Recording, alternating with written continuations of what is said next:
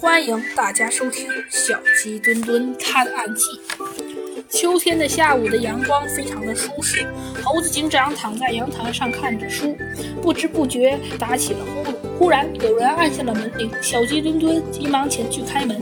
猴子警长把挡在脸上的侦探小说拿开，随后客人也到了。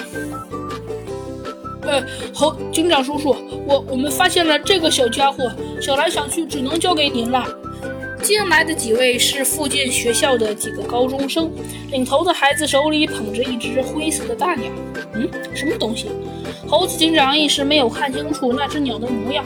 呃呃，这是一只老鹰。我们踢球的时候，它飞落下来，被我们救起来。你瞧，它的右脚折断了，伤势很严重。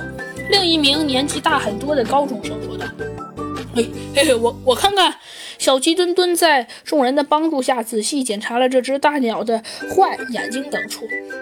嗯，它它叫灰脸鹰啊！小鸡墩墩见多见多识广的说道，又叫做灰面鹫，属于鹰科中型猛禽，右脚应该是被捕鸟器折断的。对呀，真是太可恶了！最近郊区很多人设捕鸟器，胡乱的捕杀，真是破坏生态环境啊！同学们抢着说道：“嗯，我这里没法救它呀。”猴子警长接过受伤的灰脸鹰，对小鸡墩墩说：“嗯，快点，小鸡墩墩，我们得马上开车去猛禽救助中心。”